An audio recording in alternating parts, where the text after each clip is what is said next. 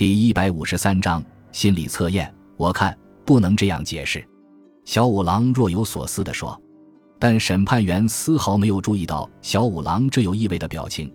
他继续说：“由此看来，陆屋已无怀疑之处，但我还是不能确信斋藤是罪犯。虽然测验结果清楚无误，即使预审判他有罪，这也并不是最后的判决。以后可以推翻，预审可以到此为止。但你知道，我是不服输的。公审时。”我的观点如果被彻底推翻，我会发火的，所以我有些困惑呀。这实在太有趣了。小五郎手持记录开始谈到：看来陆屋和斋藤都很爱看书学习呀。两人对“书”一词都回答完善。更有意思的是，陆屋的回答总是物质的、理智的，斋藤则完全是温和的、抒情的，如女人、服装、花、偶人、风景、妹妹之类的回答。总让人感到他是个生性懦弱、多愁善感的男人。另外，斋藤一定有病在身。你看看，对讨厌答病，对病答肺病，这说明他一直在担心自己是不是得了肺病。这也是一种看法。联想诊断这玩意儿，只要去想，就会得出各种有趣的判断。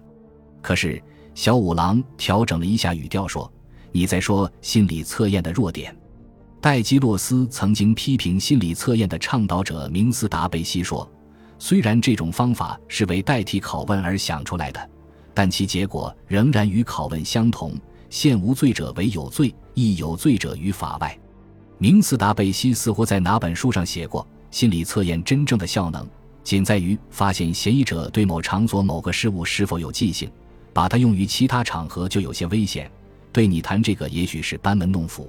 但我觉得这是十分重要的，你说呢？如果考虑坏的情况，也许是这样。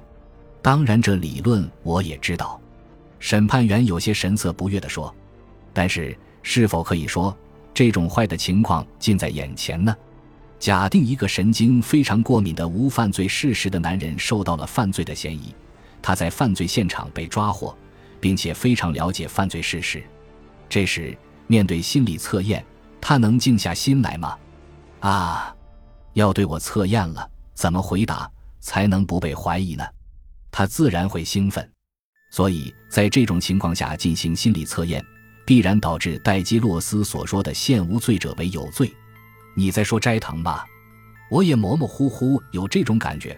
我刚才不是说过，我还有些困惑吗？审判员脸色更加难看。如果就这样定斋藤无犯罪事实。究竟是谁杀死了老太婆呢？审判员中途接过小五郎的话，粗暴地问：“你有其他的罪犯目标吗？”有。小五郎微笑着说：“从这次联想测验的结果看，我认为罪犯就是陆屋，但还不能确切的断定。他现在不是已经回去了吗？怎么样，能否不露痕迹的把他叫来？若能把他叫来，我一定查明真相给你看看。你这样说。”有什么确切的证据吗？审判员十分惊异地问。小五郎毫无得意之色，详细叙述了自己的想法。这项法使审判员佩服得五体投地。小五郎的建议得到采纳。一个佣人向陆屋的宿舍走去。您的朋友斋藤很快就要判定有罪了，为此我有话要对您说，希望您能劳足到我的私室来一趟。这是传话的言辞。陆屋刚从学校回来，听到这话，急忙赶来。就连他也对这喜讯十分兴奋，过分的高兴使他完全没有注意到里面有可怕的圈套。利森审判官在说明了判决斋藤有罪的理由后，补充说：“当初怀疑你，真对不起。今天请你到这儿来，我想在致歉的同时，顺便好好谈一谈。”随后叫人为陆屋沏了杯红茶。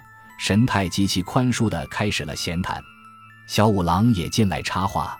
审判员介绍说，他是他的熟人，是位律师。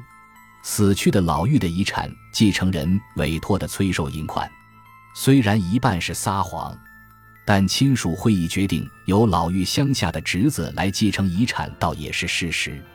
他们三人从斋藤的传闻开始，山南海北的谈了许多，彻底安心的陆屋。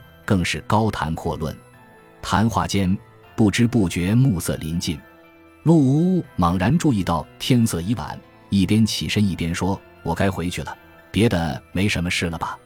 哦，我竟忘得一干二净。小五郎快活地说：“哎呀，这事也没什么，今天正好顺便。你是不是知道那个杀人的房间里立着一个对折的贴金屏风？那上面被碰破了点皮，这引起一个小麻烦。因为屏风不是那老太太的，是放贷的抵押品，物主说是在杀人时碰坏的。”必须赔偿。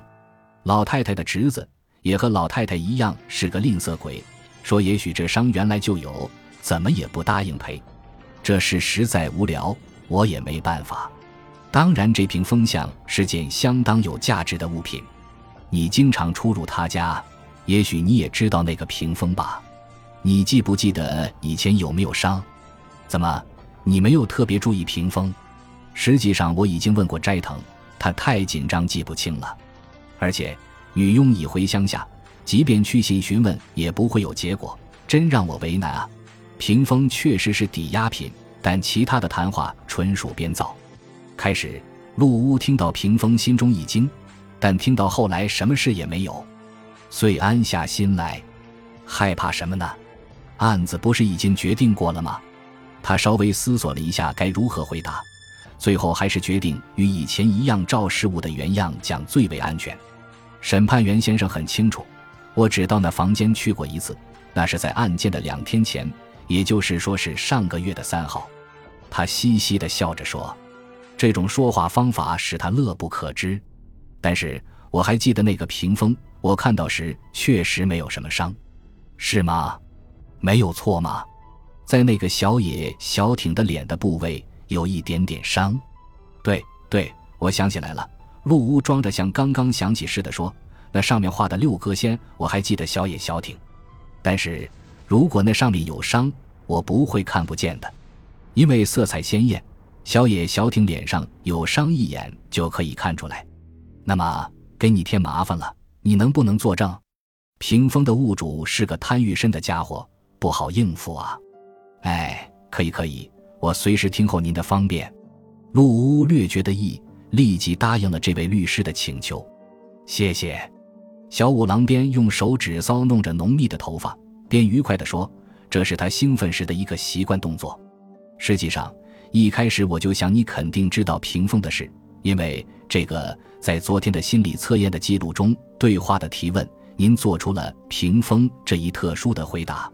诺，在这儿。”寄宿舍中的不会配置屏风的，除斋藤以外，你似乎没有更亲密的朋友，所以我想你大概是由于某个特别的理由，才对于这屏风有特别深的印象的吧？陆屋吃了一惊，律师说的丝毫不错。昨天我为什么漏嘴说出屏风的呢？而且到现在我竟一点也未察觉到这一点，这是不是危险了？危险在哪里呢？当时我确实检查过内伤的痕迹。不会造成任何线索呀，没事，要镇静，要镇静。经过考虑之后，他终于安下心来。可是，实际上他丝毫未察觉到他犯了个再清楚不过的大错误。诚然，你说的一点不错，我没有注意。您的观察相当尖锐呀。陆屋到底没有忘记无技巧主义，平静地答道：“哪里哪里，我不过偶然发现而已。”假装律师的人谦逊地说：“不过我还发觉另一个事实，但这绝不会使您担心。昨天的联想测验中插入八个危险的单词，你完全通过了，太圆满了。假如背后有一点不可告人的事，也不会干得这样漂亮。这几个单词这里都打着圆圈，在这里。”说着，小五郎拿出记录纸。不过对此你的反应时间虽说只有一点点。但都比别的无意义的单词回答得快，如对花盆回答松树，您只用了零点六秒钟，这真是难得的单纯啊！在这三十个单词中，最易联想的首先属绿对蓝，但就连这个简单的词，你也用了零点七秒时间。陆屋开始感到非常不安，这个律师究竟为了什么目的这样饶舌？是好意，还是恶意？是不是有什么更深一层的居心？他倾尽心力探寻其中的意味。除花盆、油脂、犯罪以外，其他的单词绝不比头、绿等平常的单词容易联想。尽管如此，你反而将难于联想的词很快地回答出来，这意味着什么呢？我所发觉的就是这一点。要不要猜测一下你的心情？嗯，怎么样？这也是一种趋势。假如错了，敬请原谅。陆呜呜浑身一颤，但他自己也不明白为什么会搞成这个样子。你大概非常了解心理测验的危险，事先做了准备。关于与犯罪有关的语言，那样说就这样对答，你心中已打好腹稿。啊。我绝不想批评你的做法。实际上，心理测验这玩意儿，根据情况有时是非常不准确的。谁也不能断言他不会以有罪语法外现无罪为有罪。但是准备太过分了，自然虽无心答得特别快，但是那些话还是很快就说出来了。这的确是一个很大的失败。你只是担心不要迟疑，却没有觉察到太快也同样危险。当然。这种时间差非常微小，观察不十分深的人是很容易疏漏的。总之，伪造的事实在某些地方总要露出破绽。小五郎怀疑陆屋的论据仅此一点，但是你为什么选择了钱、杀人、藏等词回答呢？不言而喻，这就是你的单纯之处。假如你是罪犯，是绝不会对有指回答了藏的。平心静气地回答这样危险的语言，就证明了你丝毫没有问心有愧的事，啊，是不是？我这样说对吗？感谢您的收听，喜欢别忘了订阅加关注，主页有更多精彩内容。